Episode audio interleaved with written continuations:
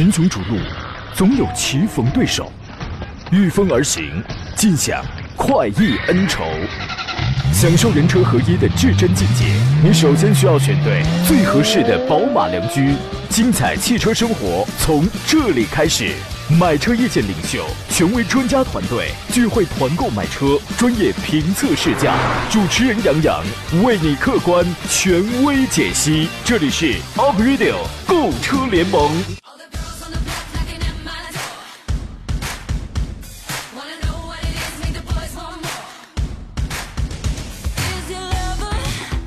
来吧，诸位，熟悉的时间，熟悉的节目，我们开拔起航了。欢迎在周三上午时间收听山东交广开始为你开足马力的 Aprilio 购车联盟。我是杨洋，在济南问候全省的汽车朋友。周三了啊，真好，但是也没见了堵车消停会儿啊。在如此拥堵的全国排名第一的城市生活，你能准时到达，简直就是世界第九大奇迹呀！在堵车这件事儿上呢，我们使出了洪荒之力，毫无保留，成绩很稳定。所以我今天我能准点来做节目，说实话挺不容易的。我家住的离单位不算太远，也就几公里的路程啊。有时候就这个不愿开车了，出门也就打一车了。那天碰一司机，怕堵车，然后就跟我说嘛，说先生，我带你抄个小路啊，很近，快得很。我说行。半个钟头以后问我说，兄弟，你还记得刚才那路怎么走吗？我怎么绕的有点糊涂呀？哈，车再多也得买车，不为别的，就为了被堵在路上的时候呀，你能有一个地方能凉快一会儿啊。十一点到十二点，我们专业解答一下选车、挑车、买车的问题。想选什么车了？买谁是合适的？欢迎跟我们来专业探讨。直播间热线呢是零五三幺八二九二六零六零八二九二七零七零。我的节目是本频道唯一开通热线的节目啊！有什么问题您可以直接直抒胸臆。另外呢，还可以通过几种网络互动方式跟我交流。山东交广杨洋侃车，这是我的新浪微博。那么车友群的朋友已经开始沸腾了。微信公众账号里面请搜索山东交通广播或者是杨洋侃车。第个杨木字旁，第二个提手旁，单人旁，砍大山的砍。节目以外的时间，通过这个也可以给我留言。每周三的最后一个板块叫做杨洋砍车之聊聊新能源。今天呢，准备要说一说最近一直想说，但是由于大家这个节目当中提问特别多，又没时间去讲的，你们特别关心的电动汽车起火的这个事情，它具不具有普遍性？它怎么它就起火了？谁是第一个着起来的？咱们说说这个事情啊。今天呢，和我一起来解读各位买车问题的是来自全国堵车探花位置的。应该是探花或者是榜眼吧，反正我们是状元啊！北京少卿奥迪总监邵青老师，您好，邵老师。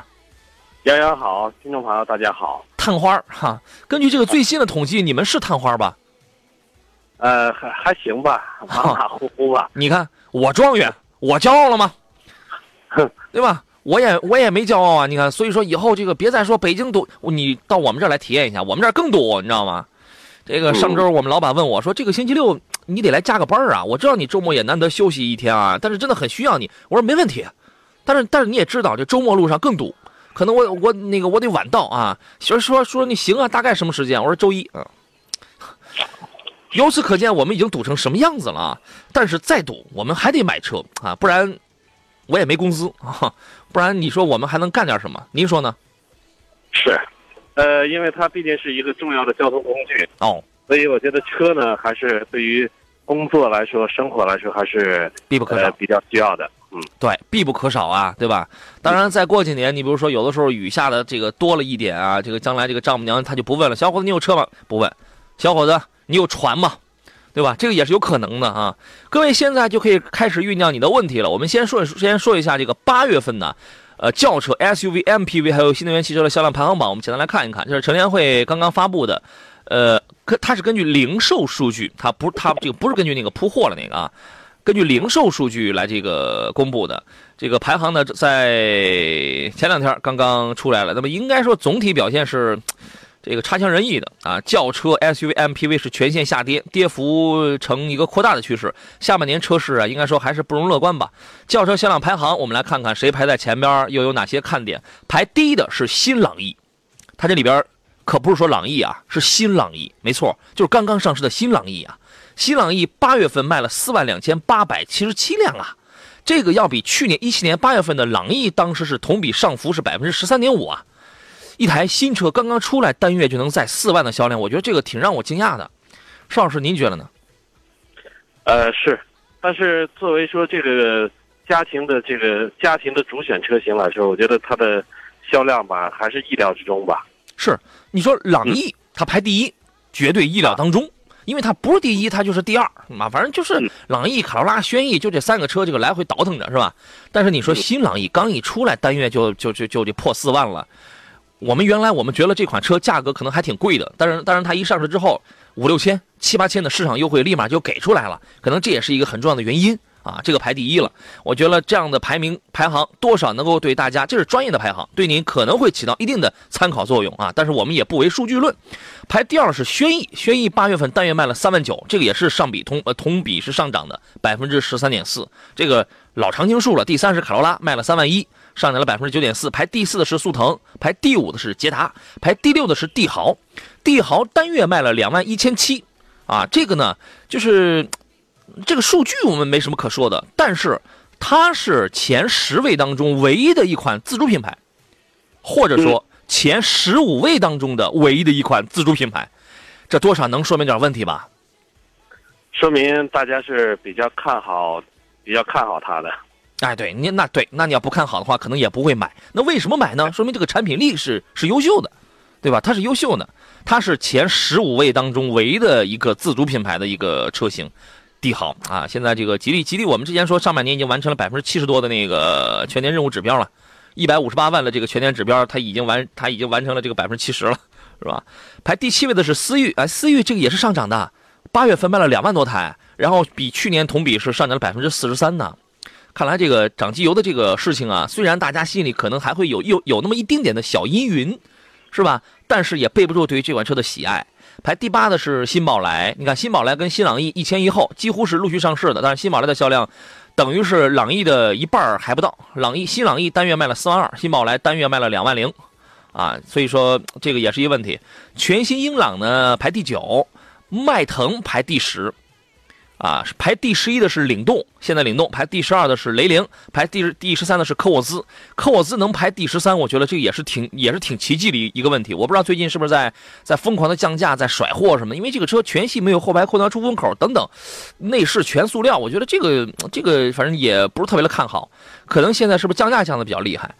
排第十四的是凯美瑞，呃，不是是桑塔纳，排第十五的是凯美瑞。那么这里边前十五位。刚才我们说了，唯一的一款自主品牌是帝豪，唯一的两台中级车是迈腾和凯美瑞。我觉得这里边也应该有一些聊头。我们在这里边没有见到像是帕萨特啊、雅阁啊、呃天籁啊这样的身影啊。这个问题您怎么看？其实这个我看这个价位啊，排到前面的大都是在这个十到十五万这个价位的。嗯，像凯美瑞、迈腾的这种 B 级车的吧，这个 B 级车相对啊。因为价格要贵一些，几乎都在十五到二十，甚至到二十五万。嗯，这个价格区间呢，我觉得这个销量明显的就数量就下来了。嗯，当然是越贵，应该是购买力就越弱了。对，呃，嗯，您说主力呢还是以这个十到十五万的为，而且这些车型呢都是以往销量都是特别好的，我觉得一点都不意外。对，这个基本上你看这里边有便宜点的可能。六七万的啊，就贵点了，上二十吧。所以说，在这里边，你看，呃，你参照着这个，它能起到一丁点的参照作用是什么呢？就是你照着这个去买，你起码你能知道，哎，你看我我这个车销量还是不错的，我将来我的售后、我的保值可能也也会是 OK 的，对吧？这个能起到在这个方面一点一一丁点的这个参照作用。SUV 的这个排行呢，哈弗的 H 六单月是卖了两万五，说实话，它还是排第一。但是这个两万五呢，这个是百分之三十三点九的同比下降了。下降幅度应该是非常大，下降了百分之三十三点九，啊，两万五。你还记得原来最高的时候，每个月连铺货带零售，差不多得四万多，得得得接近五万，对吧？嗯嗯。逐渐理性，对手太强大，找对手太强大。排第二是途观，途观单月卖了两万五啊。排第三的是宝骏五幺零，宝骏五幺零今年的最好成绩大概是二月份还是三月份来着？当时是第一，三三四月份吧。是干掉了 H 六，八月当当月卖了两万五千两百九十三台啊，排第四的是传祺的 GS 四，GS 四的这个销量现在正在正在逐渐走高当中，排第五的是博越，博越是卖了一万八，排第六的是逍客，第七的是奇骏，排第八位的是荣威的 RX 五，排第九的是缤智，第十昂科威，第十一位的是帝豪的 GS，这里边刚才我我们说了这么多的这个车型，增长的同比增长的不多，逍客是增长了百分之十七点五。奇骏是增长了百分之零点七，帝豪的 GS 是增长了百分之三点二，丰田的 RAV4 排在了第十四位，它增长了百分之十一点二，其他的全是下降的，销量上全是跌的。你别看排在了前面不差，啊，排第十二的是 CRV，排第十三的是 XRV，排第十五的是奥迪 Q 五。奥迪 Q 五是唯一挤进前十五位的一个，算是一个豪华品牌，算是一个轻奢品牌啊。这是 SUV 的一个销量排行，从中又能看出一些什么样的问题啊？谁又是可圈可点的？这样，咱们先进入广告，回来之后咱们再接着聊。FM 一零一点一，山东交通广播，Up Radio。好了，各位，我们回到节目当中，插播一个广告。中秋佳节就要到了，好多人都在考虑拿什么送亲朋好友。山东交广微信商城新添中秋好礼小罐茶，现代派中国茶小罐茶，亲朋好友都喜欢。关注山东交通广播公众号，直接下单购买，免费送货上门啊！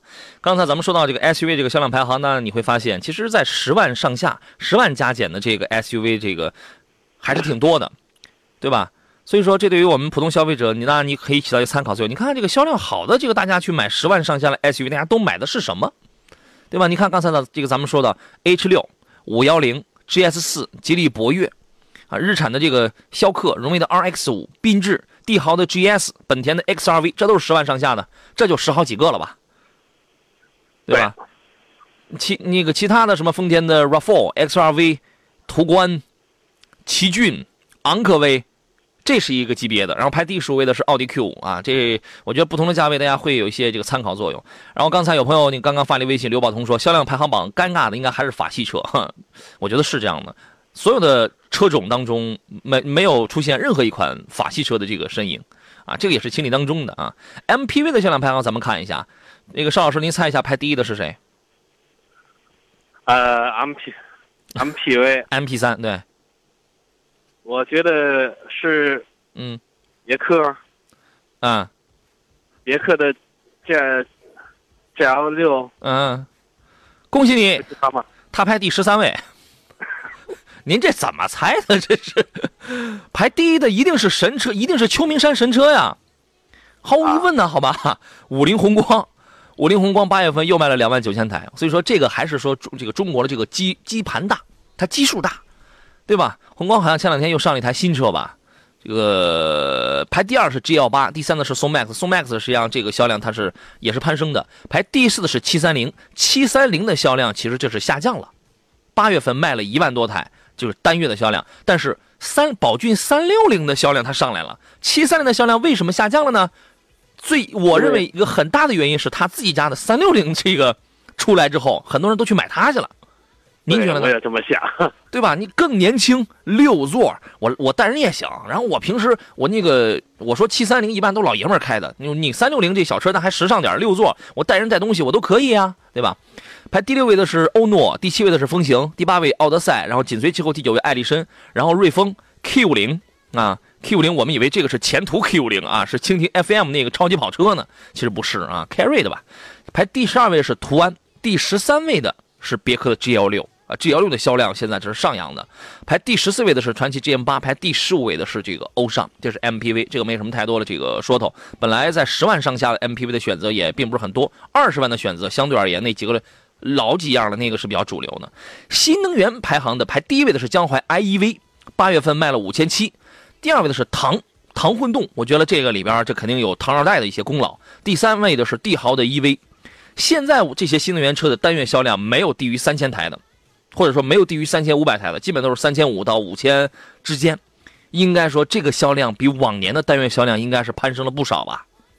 您觉得呢？是，呃，以前的销量啊，其其实这个从呃，我从北京这边的市场，就说以前电动车的指标啊嗯是摇中了没人买，啊，然后呢又回炉，再接着重新摇，没错，然后现在呢是直接排到七年后了。嗯，对啊，你们排到七年后了啊，我们我们这儿这个期待着明年能有点什么政策吧，对吧？但凡有点政策出来，有有点刺激购买的政策出来，这玩意儿普及的肯定它会更好嘛啊！就说它这个每个月它在攀升，排第四位的是奇瑞的 EQ 电动，排第五位的是比亚迪元 EV，荣威的 i 六 1.0T 的那个 EDU 排在第六位，这个都是单月都是四千加的。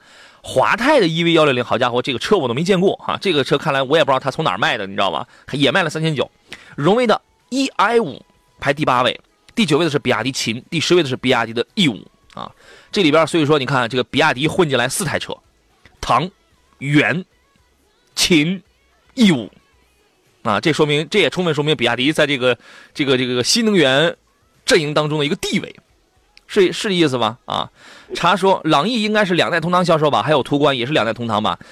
这个成联会成联会给的这个数据啊，是指的是新朗逸与新宝来，啊，其实它单月四万的销量，我也怀疑它是不是这个两代同堂，然后放在一块儿了。但是这个你没办法啊，这个是很严格的。呃，我们车友群里有朋友说，为什么说这个帝豪卖的好？说明帝豪便宜、个儿大、配置高。你说中国老百姓花个七八万买车，不就图这个吗？对吧？这个这个没有毛病啊，这个没有毛病。对，是这样啊。来看看大家挑车买车的问题，各位遇到了问题可以通过热线啊零五三幺八二九二六零六零或八二九二七零七零直接跟我们来进行交流。另外，您还可以给我发微信、发微博、发 QQ，我全部此刻我全部在线。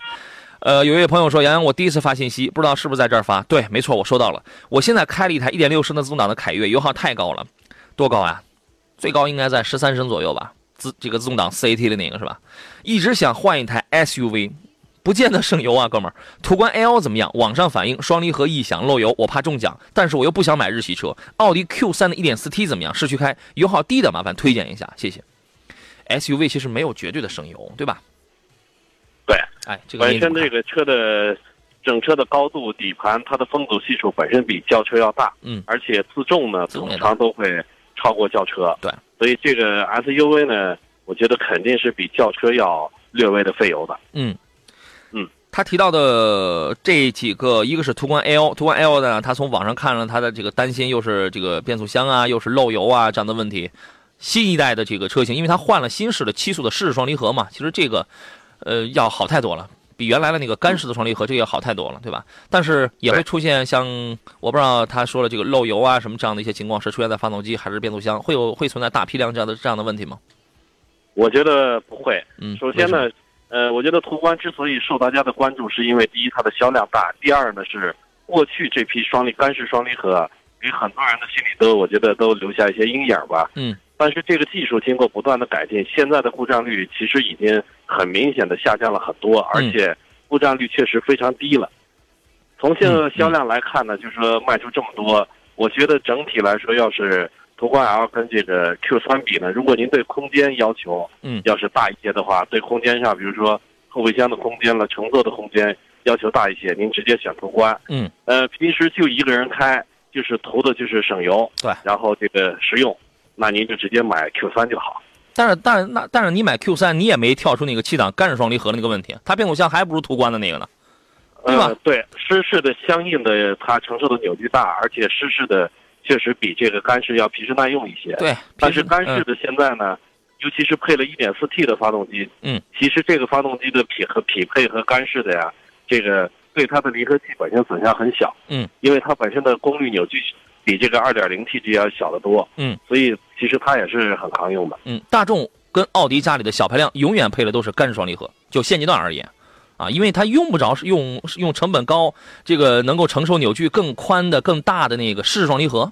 它那个没必要啊，然后呢，如果你真的，你比如说你是一小姑娘啊，或者说你就一个人开，你对后排空间真的你一丁点的讲究你都没有，你买一 Q 三呢，凑合开着吧，动力又动力又差，空间又小，就是买了一个便宜的奥迪嘛，对吧？不然的话呢，我真的觉得 Q 三现在没有任何可买的必要。你要说它马上要出了那个 Q 二 L 那个车呢，你还有点可买的必要性在哪儿呢？它新鲜。它也它也很小，但它新鲜。Q 三呢，就它就是一人车，就是一个人开的啊。对，对吧？太小了。其实，其实我觉得就是上下班一个人来回开，最多接个孩子。哎，平时几乎没什么别的作用。家里还有这个大车，出行的话，对，开大车。平时在市里就开小车，对，除非是这样啊。是意思啊。呃，我我们有一位网友叫茶，他说能看 Q 三，可以看看叉 T 四。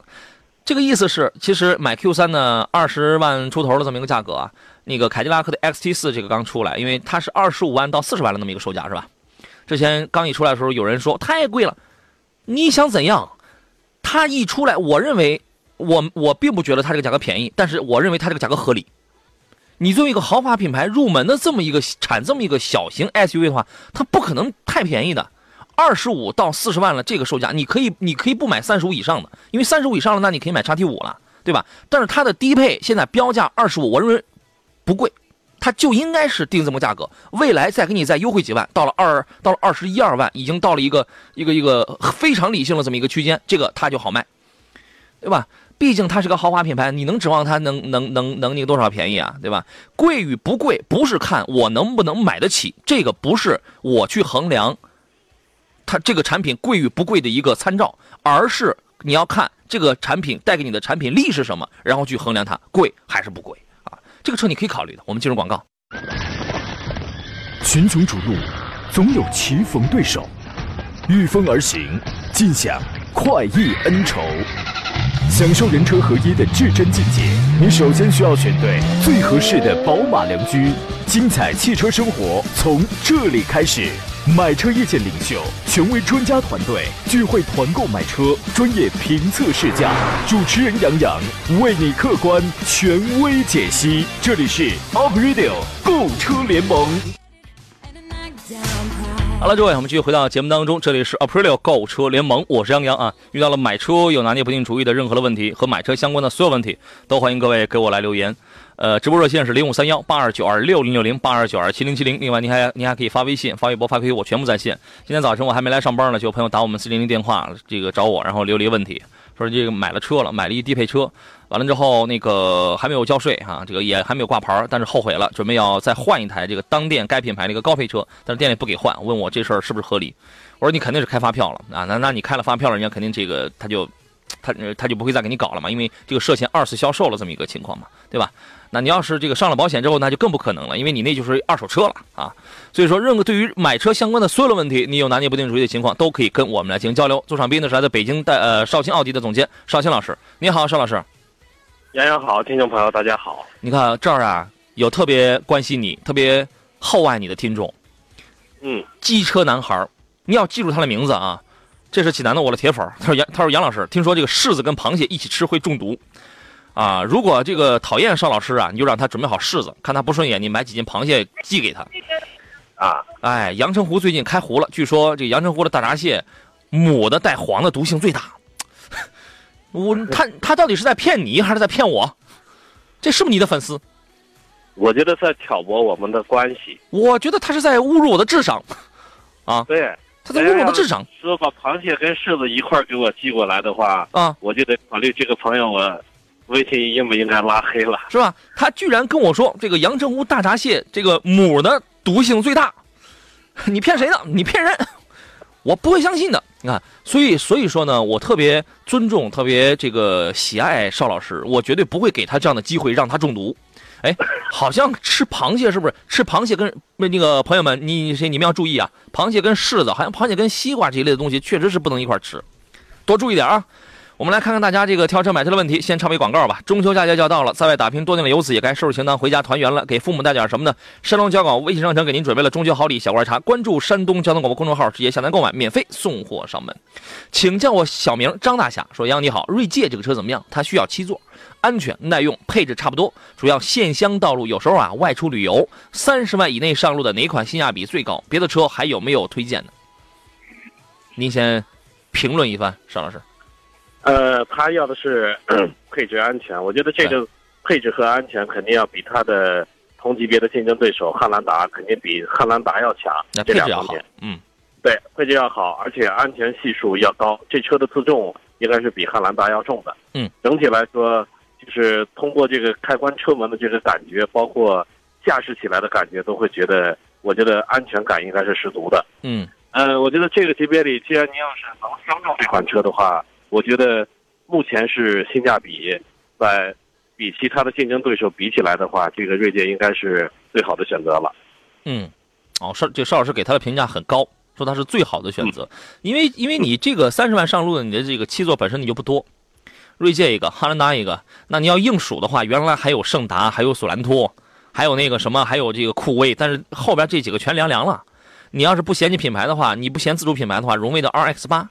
这个有一个七座，而且特别大，这个七座比锐界还宽敞呢，啊，然后呢，呃，柯迪亚克的七座，奇骏的七座，这个你就别考虑了，这个都是聊胜于无。标包括标致五千零八、欧蓝德的七座，这个你就你就别考虑了，因为你有锐界，你有锐界在这吊着呢，所以说他们的七座这个空间都都太小了，对。吧？七座本身选择余地也不是很多。如果说你是要考虑三十万以内要上路的，无论是五座还是七座的这样的 SUV，有什么这个性价比比较高的？去看我写的那篇文章，杨洋侃车的微信公众号里边，我写过一篇文章，那些第一是我是我主推的二十到三十万的，我认为性价比真的很不错的一些 SUV，有五座有七座。第二一个，即便我再认为不错，它的优点在哪里，它的缺点在哪里，我写了非常明白，您自个儿去看去，详细我就不再多说了。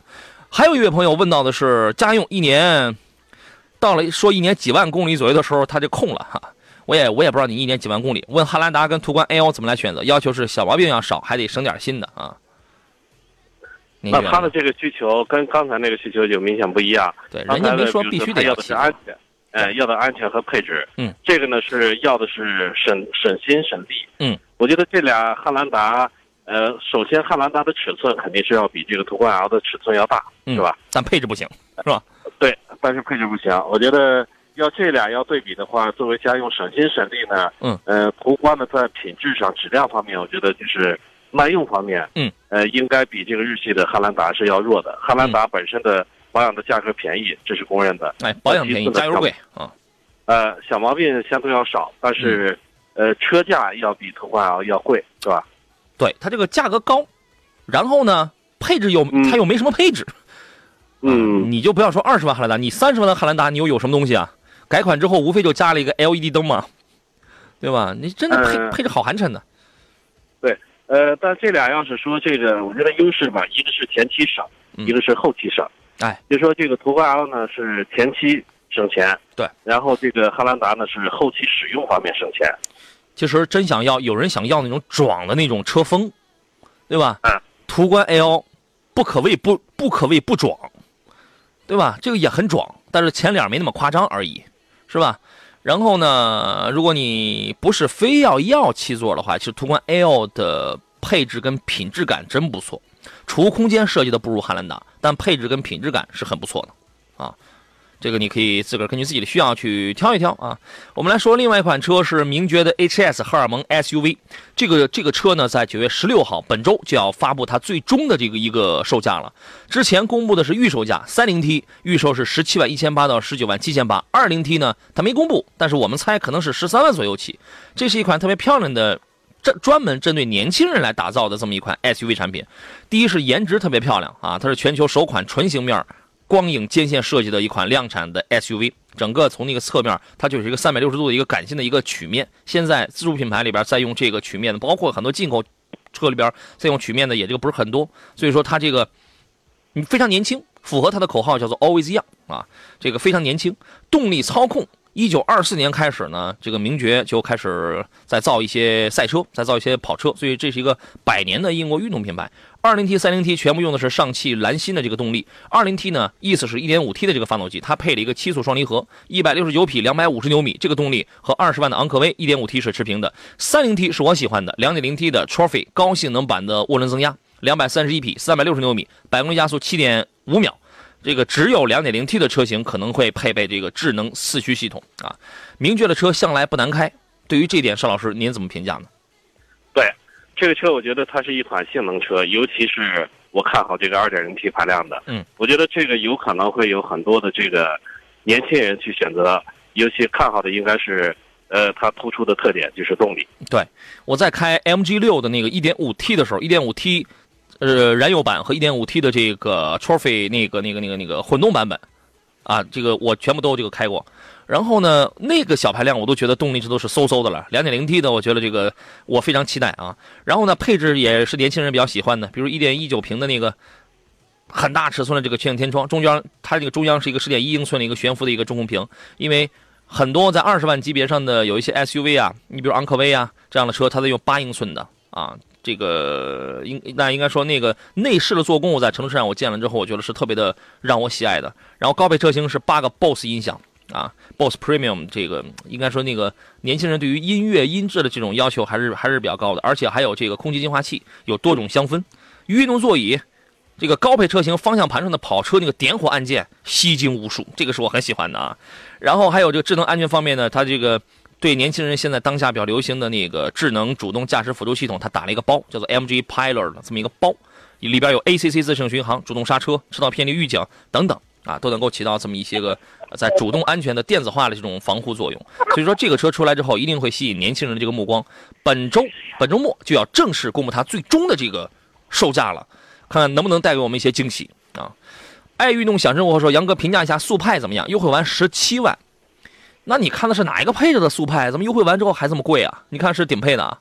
速派现在这个价格，你差不多的已经很便宜了，已经。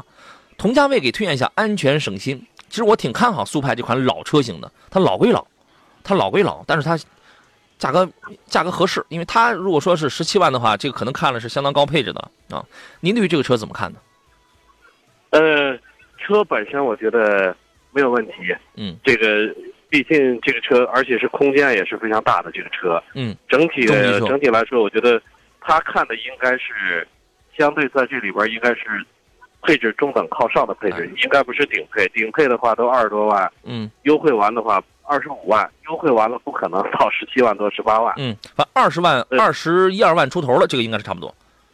对，嗯我觉得他这个应该是看的这里边配置是相当高的。我觉得它比目前的像迈腾了，还有这个新帕萨特了性价比方面应该是要高。嗯，对而且还有给人外观呢，还能给人一些这个新颖的感觉吧。因为嗯大众品牌在整个从轿车、SUV 一系列里边，我觉得现在可能让大家有一些审美疲劳了。我觉得嗯斯柯达呢，呃，同一品牌的它的根儿呢，发动机、变速箱这些，包括底盘了，几乎是一模一样。嗯，也包括内饰也非常的接近。嗯，呃，但是它外观有它自己的风格。嗯，我觉得你要喜欢这个风格的话，呃，是可以出手。对他看的是一点八 T 的这个比较高配置了 Superb 啊，这个可以，你可以买，这个没问题。因为什么？你十七万左右，你现在差不多就买个一点五 T 的，然后这个或者一点一点五 T 的某些车，然后呢，一点四 T 的什么帕萨特、迈腾这样的车，一点八 T 的性价比这是很高了。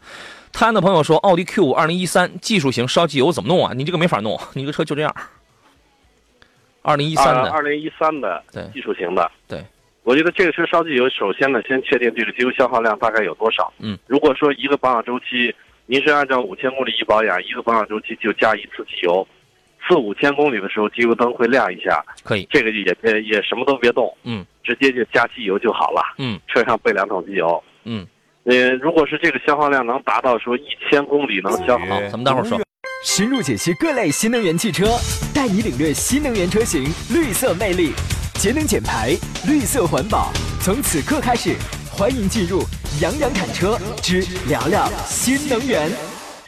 您是如果说想缓解的话，可以考虑换一些闪点高的机油，嗯，就是抗挥发性能好一些的机油，嗯，这个消耗量应该会明显的下降。行，说了已经很详细了，你那批车就那样啊。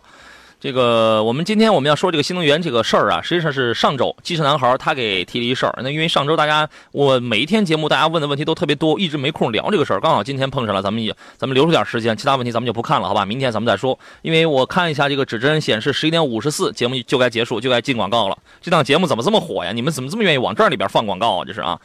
机车男孩上周他说这个，他说能否聊聊力帆六五零 EV 和威马电动车自燃起火的那个事情？因为他呢最近看好的是长安 CS 幺五的新能源，现在他之前看了这个报道，这个自燃的报道之后，他就不敢买了啊。这个事儿我们先说一下，力帆六五零 EV 八月三十一号在广州发生了自燃，这个应该是国内自主品牌里第一个烧起来的车，所幸的是没有人身伤亡。后来呢，力帆股份声称已经在后台的系统监测当中啊，这个监控到这个车辆电池故障，然后这个通知车主尽快找到安全位置停车等待检修。事故是发生在检修人员赶来的这个过程当中。对于这个起火的原因呢，力帆是这样解释的：说广州连日暴雨，这台车呢被雨水泡了超过两个小时了，导致这个电池有微渗漏。浸泡以后呢，说这个客户你没有主动跟服务站联系检测，此后客户用车的时候呢，电芯短路了，引发了电池着火。这个力帆呢，在新能源领域起步不算晚，一四年的时候推出的六二零 EV，但是呢，它这个车呢是基于老一代的那个 mini 力帆那个 mini 三二零，还这个还是哪一台车？是叫 mini 三二零，大家应该是见过了对吧？然后先打造了一个三二零 EV，后来基于这个车又开始又升级了这个新品六五零 EV。一六年六月份的时候，三二零 EV 当时就起过火，它就自燃过了啊。对于这对于这个事儿，您是怎么看的？呃，我觉得传统的汽油车跟这个电池车呢，可以说在自燃这个方面，我觉得两个车的首先是隐患都存在很大的隐患。嗯，汽油车的这个自燃呢，通常是遇到明火了它才会自燃，但是这个电池呢，呃，但汽油车的优点呢是这个一般过水它不至于会着火。嗯呃，电池车呢，呃，它的电池第一跟汽油车一样，它外部的火源呢，通常的如果稍微的高温一下，火源它不至于一下就燃烧了，但是它本身存在这个自燃的风险很大。嗯，比如说嗯水对发动机来说会损坏发动机，但是水对电池来说可能会引起短路，短路呢直接它的内部存储的能量就可能会这个瞬间的释放，嗯，就可能马上会燃烧爆炸，所以这个两个风险我觉得都不低。对，所以对于这种呃能源集中的东西来说，我觉得存在肯定是风险，一定是存在的。对再说这个威马，威马是前两天它有一台 EX 五，因为这个车本来这是它推的第一款产品，本来今年上半年已经上市了，今年今年年底要大规模去批量交付了，但是在这个节骨眼上它也起火了。它起火之后呢，它把它就是它解释说，我这是一个已经经过多轮破坏性实验的一个早期的试装车，我要我要去拆了啊，但是在拆的我还没有完全拆完。在这个过过程当中发生了这个火灾，然后他把这个事儿推给了浙江股神，因为他那个电池是这家企业生产的，但是浙江股神人家不承认，这个呃人家说这个不是我的这个问题，所以说所以说时间关系，我就简单我就说一点，因为现在三元锂电池，第一大家用的比较多，而这个锂电池的稳定性呢，它往往它需要更高的安全系统来提供这个保护。啊，你比如说，尤其是那个什么什么结构的这个圆柱电池，它就又是什么液冷什么软包，它需要额外的去这个保护。所以说，如果我们消费者买到了这个新能源汽车的电池是没有经过这样额外保护，就单芯儿啊，每一个芯儿都要去单独设计保险。如果你买到了不是这样的车的话，其实它就随时可能存在一些安全隐患。我要问两个问题：第一，电动汽车起火的原因对于消费者、对于车企来说有什么启示呢？石老师，您是怎么来看的？我觉得初期的呃机动车本身每天着火的，我觉得每天都有。呃，电动车呢，我觉得整体来说应该说自燃的数量比这个机动车的数量还是要低很多。我觉得这个倒大家没必要去非常刻意的去关注，嗯，因为都存在这个自燃的风险。那对于车企呢？对车企来说呢，我觉得它既然是机动车呢，已经经过上百年的历史发展了，现在可以说整体来说，一般的不发生事故的话，它或者是呃保养得当的话，它本身自燃的风险很低。但现在很多的电动车呢，发生的自燃并不是说碰撞，呃和和保养，嗯，而是本身的技术还不够成熟。嗯，很多的自燃呢，都是因为这个技术不够成熟，属于过渡产品。这个时候呢，很多都是新车发生的自燃。对，你会发现很多自燃它都是在那儿放着的时候，对，是。很奇怪啊。这个第二一个事儿呢，我相信很多人消费者他这个这个都在讲。你洋洋，你说让我们去了解它这个电芯是不是单独设计保险呢？我们通过什么样渠道？你看，帮着明天留言说，上周杨哥提到新能源汽车电池模组安全控制芯片的问题，我刻意去车展问了问销售，很遗憾，十有八九的现场销售都不懂具体是什么意思。这是新能源车推广过程当中操之过急的一种表现，就是说人其实还没有到位，很多销售他会很担心呐、就这种起火自燃的这个事儿，在新能源车里具不具有普遍性？是不是都这样？我觉得不具备普遍性。嗯，毕竟其实这个新能源车着火从这个一上市到现在呢，我觉得这个案例是能数得过来的。嗯，其实比起它一个月就说一个某一个品牌就能一个月能卖几千台的量来说，我觉得呃这个起火的量还是呃微乎其微的吧。嗯，相比。这个还是在电池，所以说选择一些真正靠谱的这个大企业，选择靠谱的这个一些设计，选什么还得来听我们给您来推荐，来这个进行分析。企业这个行业监管刻不容缓。好了，诸位，明天见。